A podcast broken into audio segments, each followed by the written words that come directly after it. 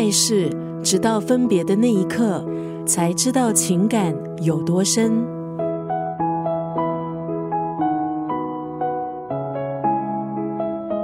纪伯伦出生于黎巴嫩的小山村，他的爸爸因为涉嫌欺诈被逮捕。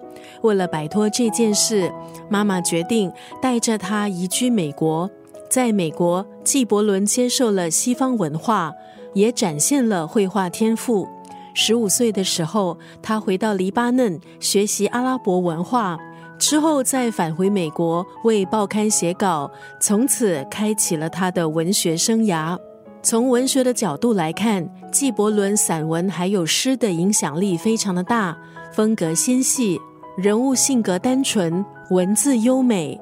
纪伯伦对生活的热情，热爱探索大自然，让他的诗唯美，情感丰富，散发浓浓的浪漫主义色彩。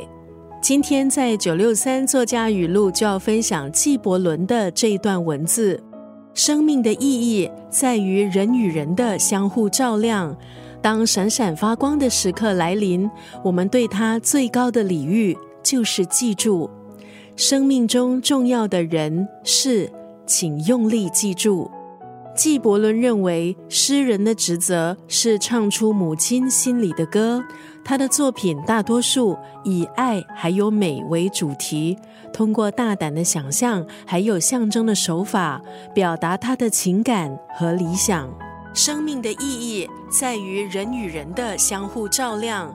当闪闪发光的时刻来临，我们对他最高的礼遇就是记住生命中重要的人事，请用力记住。